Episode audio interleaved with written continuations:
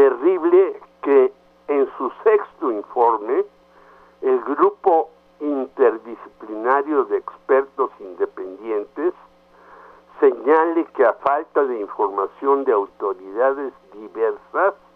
especialmente militares, ya no continuarán investigando el homicidio de los 43 normalistas de Ayotzinapa.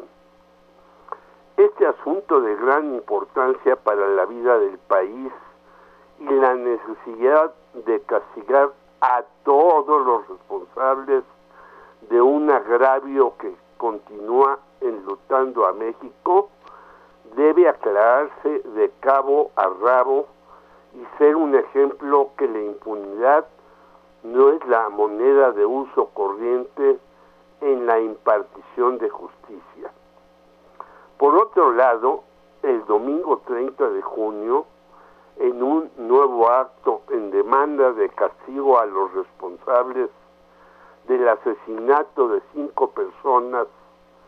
en Luz Avillón 1909, Colonia Narvarte, al que concurrieron infinidad de mujeres y los familiares de las víctimas para recordarlos y colocar nuevamente una placa en su memoria,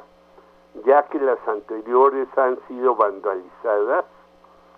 se insistió que la investigación fuera seria, a fondo y contundente. Para refrendar su exigencia, el 31 de junio, frente a la Procuraduría de Justicia de la Ciudad de México, la hermana del fotoreportero Rubén Espinosa dijo que romperían las pláticas con las autoridades capitalinas, ya que lejos de avanzar en las investigaciones que llevan ocho años y dos administraciones, la de Miguel Ángel Mancera y la de Claudia Sheinbaum, tienen la certeza que Luis Javier García Saldaña, agente activo del Ministerio Público, suegro de uno de los inculpados, Omar Martínez Sendejas, cercano a otro de los aprendidos, Abraham Torres Tranquilino, y a la vez padre de Alejandro N., a quien las autoridades extrañamente ni siquiera lo han citado ni indagado, está metido en el asunto. Por cierto, el vocero de la Fiscalía Citadina, Ulises Lara, no contesta el teléfono a los familiares de las víctimas y realiza versiones contradictorias. Debemos recordar que el homicidio del mencionado Rubén Espinosa, Nadia Vera, Alejandra Negrete, Yesenia Quirós y, y Mile Virginia Martín fue realizado en julio de 2015.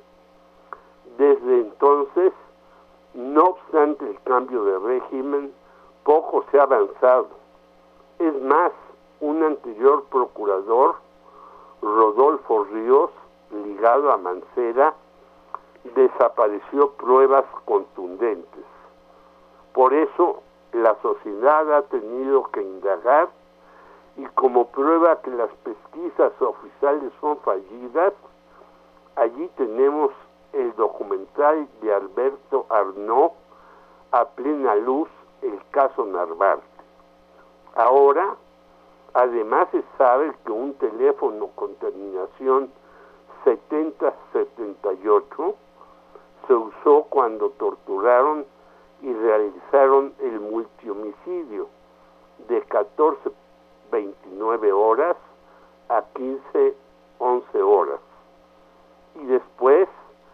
las 21.32 horas,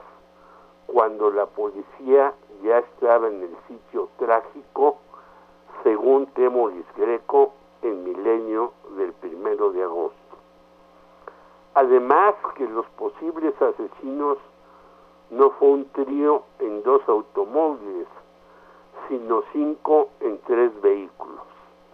Ante estos acontecimientos, indagados por la ciudadanía, Patricia Espinosa afirma, esperemos que Ernestina Godoy, que está por reelegirse, y Claudia Sheinbaum no le den carpetazo al asunto.